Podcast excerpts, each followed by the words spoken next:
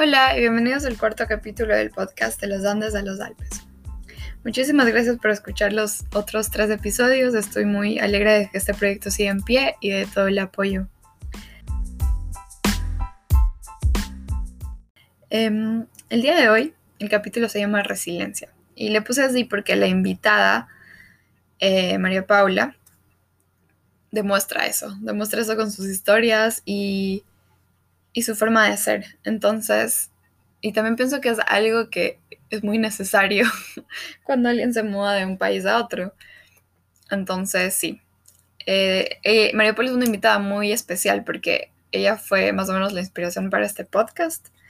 Em, estábamos en un brunch y ella estaba contando algo que le pasó, que era un poco serio. Nada grave, pero sí era un tema medio serio. Entonces, pero ella lo estaba contando de una forma tan ocurrida y tan chistosa, porque ella siempre cuenta las historias así, que nos hizo, como un tema así, nos hizo reír a toda la mesa. Entonces dije como que, wow, este tipo de historias merecen ser escuchadas. Em, porque demuestra también una, esa parte de, de su personalidad, que es ser resiliente y fuerte entonces, em, por eso estoy súper feliz de que haya invitado la, eh, de que haya aceptado la invitación hoy. Y mm, vamos a, mm, a, que ella se presente un poquito y que nos cuente un poco qué hace aquí, como siempre en cada capítulo. Y luego que nos cuente un poco de sus historias que pueden inspirar a la gente a ser resilientes y ver que nada, nada es tan grave como parece. Entonces, aquí vamos. Hola, ya que estamos con María Paula ¿estás? Eh, María Paula, preséntate un poquito, por favor. Hola, soy María Paula Estés Campaña, eh, vengo de Ecuador, tengo 22 años y estudio biología en Marburg y vivo en Alemania ya hace cuatro años. Wow, ya son cuatro años, ¿no? ¿Dónde hiciste el estudio, Coloc? Eh, yo hice Studenkolleg en un pueblo que se llama Mettingen, cerca de Osnabrück, por Münster, en Nordrhein-Westfalen. Uy, nunca he ido allá. Pensé que era Mainz, en verdad, no, me, no sé por qué se asociaba con Mainz. no, no pude entrar a Mainz, pero entré de una a Mettingen, entonces hice Studenkolleg ahí. ¿Y el curso que hiciste fue para biología directamente? Ajá, o sea, como que se divide ahí en cuatro cursos, M, W, G y S. Y yo hice M-Course. Ah, para, para Ajá, para todo lo que tenga que ver con, con ciencia, ¿sabes? sí, sí, ese, ese, tienes que hacer también cuando quieras entrar a medicina, creo. también. Pero qué chévere, en verdad biología me parece súper, siempre me ha interesado, como biología marina o microbiología. Sí, la verdad es que la carrera es súper interesante, es bastante como, como materia y también como que tienes que dedicarle un buen tiempo, pero como que creo que sí vale la pena todo el esfuerzo, ¿sabes? Porque igual siempre cuando, cuando estudias es como, como te gusta lo que estás haciendo, ¿me entiendes? Entonces... Sí, chévere, como que estudias con ganas. Ajá, exacto. No como por obligación. Oye, ¿y en qué semestre estás? Estoy en segundo y acabando. Ah, ya. Qué increíble. Ya te falta, no, no, o sea, poco. Sí, ya voy casi por la mitad. Ajá. Qué chévere. Bueno, hoy, como, como he dicho en la introducción, vamos a hablar sobre resiliencia o vamos a ver un poco de la resiliencia que tiene María Paula. Em, cuéntanos un poco de las experiencias que has vivido en Alemania que pueden como asociarse con esta parte de tu personalidad según tú? Mm, o sea, desde que yo llegué aquí siento que mi forma de pensar ha evolucionado muchísimo por el hecho de que para mí también fue un shock gigante tener que llegar y, y como que empezar a hacerme todo para mí sola, porque yo no llegué de una a hacer uni ni college, sino que yo llegué a hacer un año de au pair. Ah. Y ahí sí tuve unos problemas porque la familia era un poco lámpara y, era como que eso, esa fue mi primera, puede decirse así, como batalla aquí en Alemania, porque el, el, el, esposo de mi Gastmutter le había puesto los cachos como que con la otra au pair y los niños están como recibiendo todas esas vibes, ¿sabes? Qué horrible. ¿Y qué, qué tan pequeños eran los niños? Uy, los niños tenían cuatro, seis y siete. Yo vivía cerca de un pueblito de Koblenz, por Koblenz, y ella se iba a trabajar como a tres y media, cuatro de la mañana y volvía recién como a las cinco de la tarde, más o menos cuatro. Entonces yo pasaba todo el día con ellos. Y ahí pues yo empecé a, a, a cocinar, a lavar, a como que atender, ¿sabes? Y yo pues de Ecuador cuando llegué acá es como, en serio es como si, si te rompieran así la burbuja en la que... Sí, te la explotan. Ajá, y caes en otro, eso, eso es como que creo que a mucha gente le afecta eso, o le, le pasa eso más que nada, es como sales. Es súper, súper heavy, porque pues uno allá, ¿sabes? Es, es, bien cómodo, o sea, no sé si cómo es la palabra correcta, pero pues uno ya tiene por lo menos alguien a veces que, que quien, o sea, pues le prepare comida. Sí, no tienes que estar preocupada de nada, de, o sea, no de muchas cosas al menos. Sí, es que también salimos un poco como, no sé, no, no niños, pero como no preparados, no sé cómo fue tu caso, pero de lo que escucho, no, no preparados para de una ser adultos y manejarte solito en una casa y en un país diferente, creo yo. Sí, o sea, como que yo siento que somos muy niños, ¿sabes? O sea, no, yo por lo menos personalmente no sabía nada en la vida, o sea, yo vine a exponerme de una manera así como, wow, no me esperaba esto, así es como como, no sé, hacer bungee jumping, ¿sabes? Y sientes ese sí. boom, wow. Yo lo veo como esos pajaritos que las mamás les, les empujan como que del nido y no saben volar. Y es como, ya, mira, ¿tú qué haces? Vuela. Literal, lo veo así. Yo me sentía así, es como que no tengo idea de nada y me mandaste a... O sea, está bien, creo que es una buena forma de, que, de aprender las cosas. Sí, lo que pasa es que a uno aquí también se le cambia la perspectiva de cómo es como la vida, ¿sabes? Y, cuando uno ha crecido ya en ese círculo y en esa forma de pensar más que todo, porque también siento que es mucha, mucha cultura, ¿sabes? Como aquí, aquí es muy diferente, aquí la gente es como no te dejan, como que te dejan volar cuando tienes que volar, ¿me entiendes? No te, no, te retienen tanto como, como allá, ¿sabes? Sí, no te sobreprotegen o te cuidan. Es que claro, también es otro, como son otras las, las circunstancias. Creo que no lo hacen de mal los papás ni nada, sino que, por ejemplo, en Latinoamérica es más peligroso. Acá puedes como manejarte sola porque es más seguro. Y tal vez sea eso, pero sí te entiendo. O sea, como que yo creo que más que todo es por porque aquí igual, o sea, estamos viviendo en primer mundo, ¿sabes? Y querramos o no, las, las, reglas, la forma en la que aquí todo se maneja es muy diferente a la que nosotras tenemos. Yo siendo mujer, por ejemplo, aquí a veces en las noches es como que igual me da un poco de pánico así caminar, pero no como el que yo tendría estando en Ecuador, ¿sabes? Sí, totalmente. Aquí es como yo me atrevo aquí a las 3 de la mañana a regresarme a mi casa sola, pero en Ecuador jamás. Creo que me hubiese quedado a dormir por ahí o no sé, no sé, la verdad, me da terror. Pero sí, eso es lo bueno de estar aquí. Sí, sí. Y, y después de eso que hiciste de Oper y, y estabas con esa familia medio incómoda, o sea, en la situación incómoda, eh, ¿qué hiciste? O sea, después de eso, yo ya más o menos como después de siete meses, casi ocho, pues yo dije, no, no me voy a quedar aquí, pues me quiero regresar. Y justo se venían unas amigas a estudiar este Studienkolleg en Mettingen y me dijeron, oye, no pierdes nada, como que ya estás allá, aplica nomás. Y, y yo dije como, hmm, yo no me quería ya quedar aquí porque mi experiencia no es que fue la mejor. Claro. Y luego dije, bueno, bueno, dale, pues voy a mandar mis papeles y eso y vamos a ver. De ahí me regresé a Ecuador y cuando ya estaba en Ecuador, pues mi, mi familia me había dicho como, hey, te llevo esta carta, eh, yo le dije, pues la pueden. La abrieron y justo me habían aceptado en el Studienkolleg y todo. Y literal, ahí empezó mi aventura en Alemania. Qué increíble. Pues, me, vine, para acá después de irme de vacaciones allá pensando que realmente yo no iba a regresar. Ajá. Porque yo en el colegio tampoco hice Ivy para venirme a Alemania, sino que yo tenía pensado hacer certificado porque yo me quería quedar en Ecuador, ¿sabes?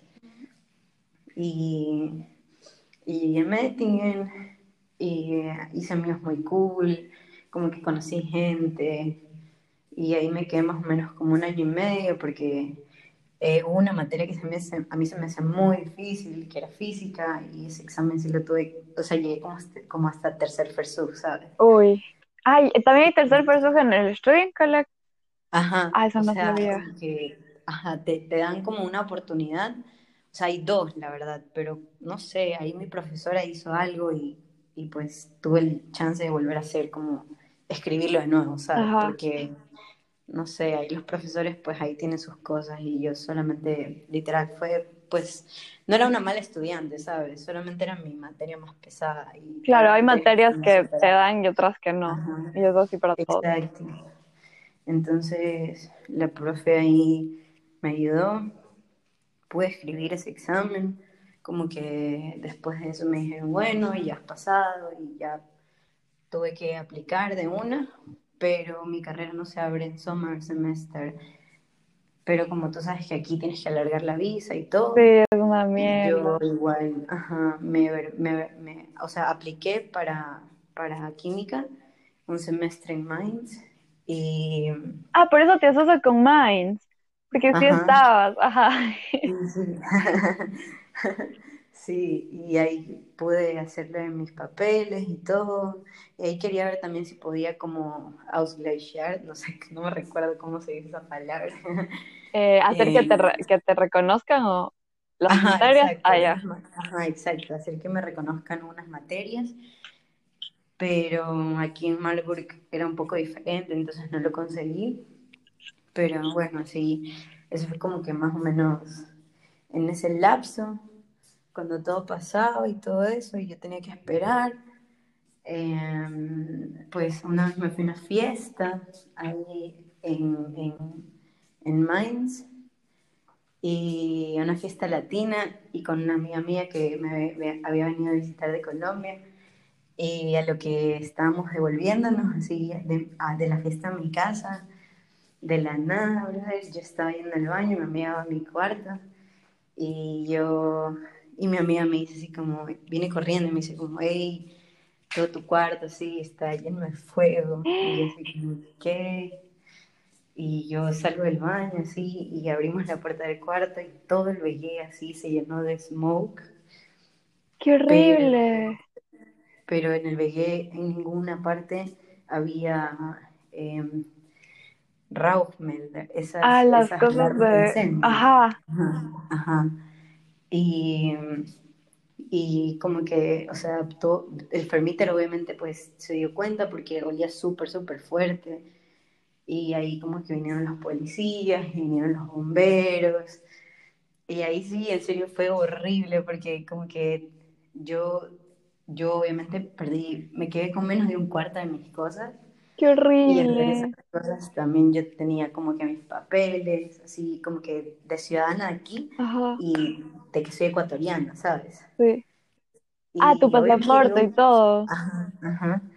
Y yo, y yo no, yo no sabía qué hacer, así, o sea, yo, obviamente yo llamé a mi mamá y, y le conté, y ella quería que yo me devolviera, que ya pues ya fue pero yo no podía entrar a Ecuador porque no tenía documentos para entrar a Ecuador y no tenía tampoco documentos para salir de Alemania, ¿sabes?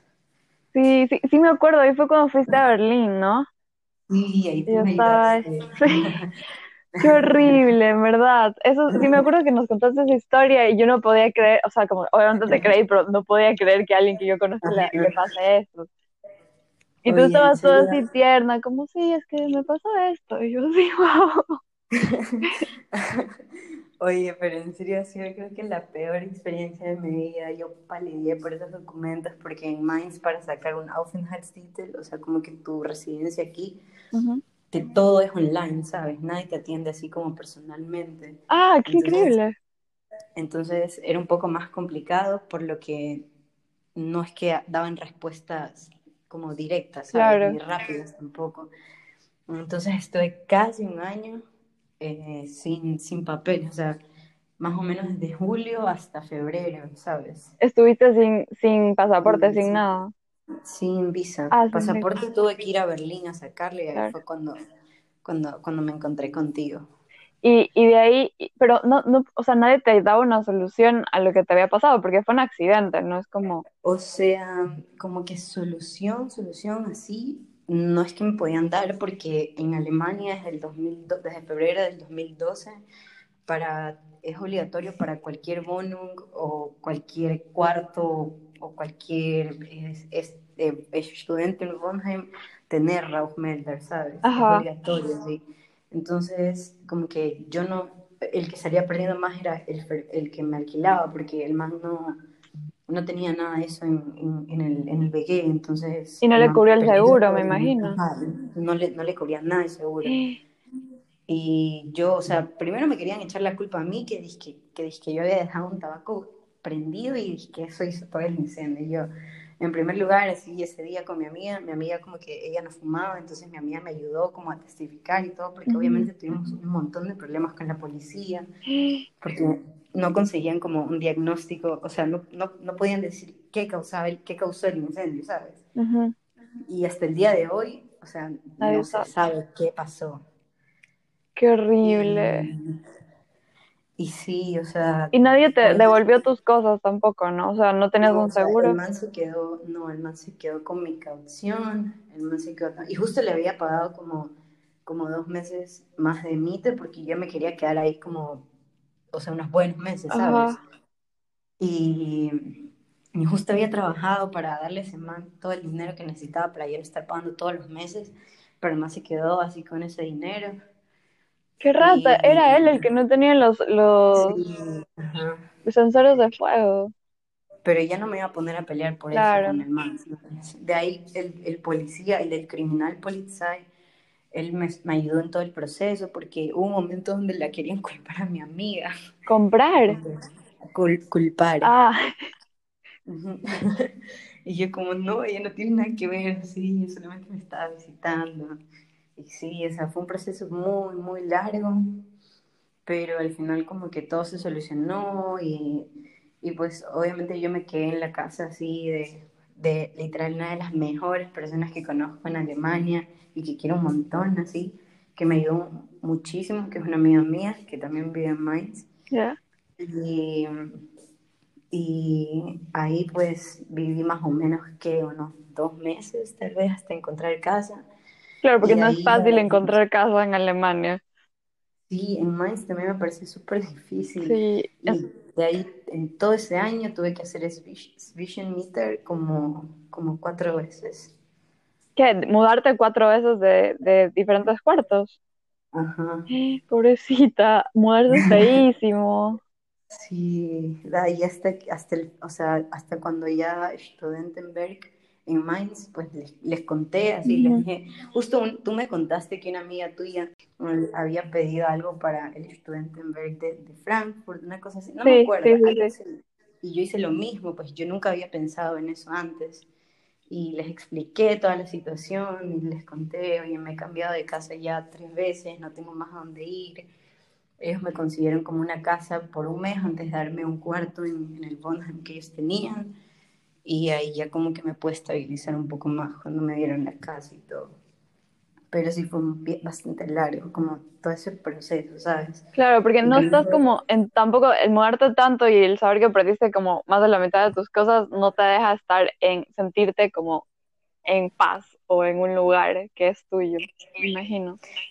Sí, o sea, más que todo, todo ese proceso sí fue para mí súper duro porque ni siquiera es que podía ir a visitar a mi familia y, Claro. y también eran como que se acababa el año y tenía que pasar otra Navidad más sola y todo eso obviamente pues te va formando carácter y Ujú. te da como, como, no sé, ese, esas ganas como de, de tratar de seguir, ¿sabes? Aunque muchas veces te juro que yo me quería ya ir, ¿verdad? O sea, estaba cansada. ¿Y- Pero... ¿Y qué te hacía como, como que te, que te mantenía como no voy a intentar un poco más o no pasa nada, seguimos así? La verdad es que para mí graduarme de Studienkolleg sí fue un desafío súper grande. Y como que yo en serio quería entrar a la universidad. Y también pues quería estudiar biología. Y, o sea, yo solamente eso tenía en mi cabeza, como, hey, yo quiero estudiar aquí, porque aquí todo es, todo es como, para mí, no sé si perfecta es la palabra, pero para mí aquí en serio es un lugar muy bueno para vivir, ¿sabes? Sí, es muy chévere. Como a comparación de lo que no es que tenemos unas malas vidas en Ecuador, no quiero decir eso, pero a comparación de cómo, de las oportunidades, eh, empezando desde eso y de la educación y todo, aquí es demasiado bueno. Sí, sí. yo no quería solamente como, como votarlo, ¿sabes? Y yo siempre pienso que, que, no sé, el universo por alguna razón te pone cosas en el camino, pero pues no sé, creo que lo último, la, última opción que tenemos es como give up, ¿sabes? sí, eso es como ya cuando, es verdad. Me gusta escuchar eso, en verdad, como que, que todo pasa por algo. Y mira, tú aprendiste tanto de eso y te llevó a donde estás, que es donde querías. Y me parece increíble, en verdad. En verdad, como lo dije en el intro, pero creo que tú todavía no lo has escuchado, como que tú inspiraste un poco ese podcast, por si acaso porque cuando estábamos en el brunch de Salomé y estabas contando esas historias, yo decía como que, wow, qué increíble María Paula, porque tienes esa forma de contar las cosas súper única de ti, como, como si en verdad no hubiese pasado nada grave y lo haces chistoso y eso como que, y dije como, wow, esta, esta, estas historias merecen ser en verdad escuchadas y, y en verdad inspiraste esa idea, entonces como que tenía que invitarte al capítulo. Muchísimas gracias. O sea, sí, por si acaso, antes de que, ahorita ya es como es un poco más calmado, como contarlo, ¿sabes?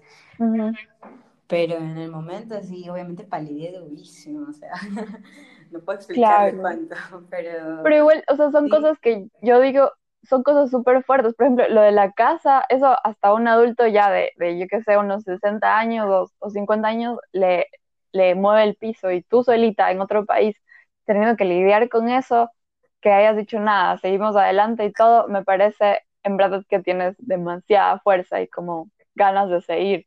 Y por eso me parece súper importante como mostrar eso. Sí, igual en esos momentos mi mamá siempre estuvo como que conmigo y siempre como apoyándome. Y ella siempre tal vez ella siempre también siempre me decía como que en el momento que tú puedas y en serio ya, ya tienes todo listo y en serio ya no quieres estar ahí, pues obviamente puedes regresarte y todo. Pero, ¿sabes? Después de que pasó todo, sí tuve como un tiempo con el papeleo, con los cambios de casa, con todo eso, un buen tiempo para pensar todo, ¿sabes? Y también tuve buenos amigos que me ayudaron también a salir adelante de la situación y con los que de la nada los meses se, se volvieron segundos, ¿sabes? Y al final yo dije como, no, pues, ¿sabes? O sea, como que, ¿por qué me voy a salir ahora si ya pasó todo y, y pues puedo seguir? Claro, y te demostró que así como te puede pasar lo peor, pero tú sigues, en verdad, como ahora ya no. Y, y sí, es súper, ahora que dices eso de los amigos, creo que es súper importante. Imagínate si hubiese pasado eso y no tenías a, nadie aquí, en verdad. Uy, ahí sí, brother. Chao. Sí, es, eso, creo que eso es como, yo también digo que a mis amigos me ayudaron a quedarme porque los primeros meses para mí fueron súper duros y eso que no me pasó la mitad de lo que te ha pasado a ti, solo que yo creo que era muy sensible en eso, pero necesitas como ese apoyo de otras personas, sí o sí, y también de tu mami, por ejemplo. Como que esté pendiente y te, y te dé amor y te dé apoyo y te diga, no pasa nada, aquí hay un lugar siempre igual. Sí, exacto. Y eso obviamente te da muchísima paz, ¿sabes? Sí, sí, es verdad. Te da un poco de tranquilidad. Ajá. Pero sabes que está esa persona ahí siempre como apoyándote. Sí, eso es súper lindo. Tenemos suerte de tener otro lugar como a dónde ir. Sí, en serio sí. Y es muy loco pensar que es al otro lado del mundo, pero lo tenemos. Sí, pero sí o sí, igual como que puedes ir en cualquier momento, creo. Sí. Y oye, ¿y qué has aprendido? Así, si puedes como hacer un resumen de qué has aprendido de estas experiencias, ¿qué dirías tú? Como, tú dijiste ya que te cambió un poco el carácter. ¿Y qué mm, más? Pues perseverancia, paciencia. Y... paciencia, sí me imagino. y siempre tratar de ver lo que, lo que el universo quiere darte para que aprendas, ¿sabes? Porque siempre de todo puedes sacar algo positivo. No siempre, o sea, a pesar de que la situación sea en serio totalmente oscura, siento que siempre hay algo en cualquier tipo de situación de la cual puedas aprender algo, ¿sabes? Sí, es verdad. Eso es bueno, eso es como que tener esa actitud de, de verle lo bueno a las cosas malas, creo que te saca de millón cosas.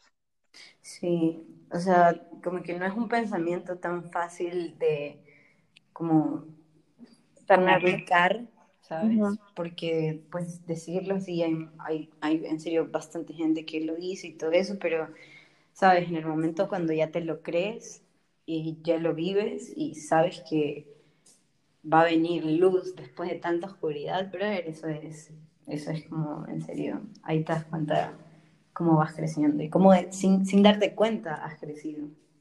Es verdad, tienes razón. Me gusta mucho cómo hablas.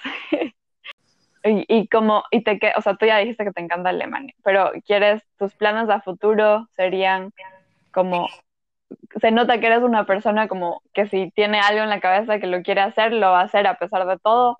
Entonces, ¿qué tienes pensado para tu futuro? La verdad, si te soy 100% sincera, ahorita de futuro, futuro, de verdad quisiera poder terminar mi carrera y no tardarme tanto, o sea, no tengo problemas si lo hago, pero me gustaría mucho como disfrutar este proceso. Y de futuro, pues no sabría qué decirte en verdad, porque no me lo he puesto a pensar. Obviamente, pues me imagino muchas cosas, pero así algo, algo fijo, fijo, no, no tengo aún. Claro, pero quisieras quedarte aquí en Alemania o en Europa o mm. regresarte. Creo que me gustaría ir a un lugar donde haya playa. Uy, yo también me falta tanto eso. Sí, España. Sí, o sea, como que no sé si quedarme aquí en Alemania sería como una opción, o sea, futura, por el hecho de que pues yo quiero estar cerca de mi familia, pero sí me gustaría quedarme por aquí y en algún futuro ver cómo hago para poder traer a la gente que quiero o no sé, irme a Ecuador o alguna parte donde estoy cerca de ellos sabiendo que ya estoy estable como que con mi vida o con un trabajo y que sepa que puedo salir, ¿sabes? Y que no, no dependo de nadie más.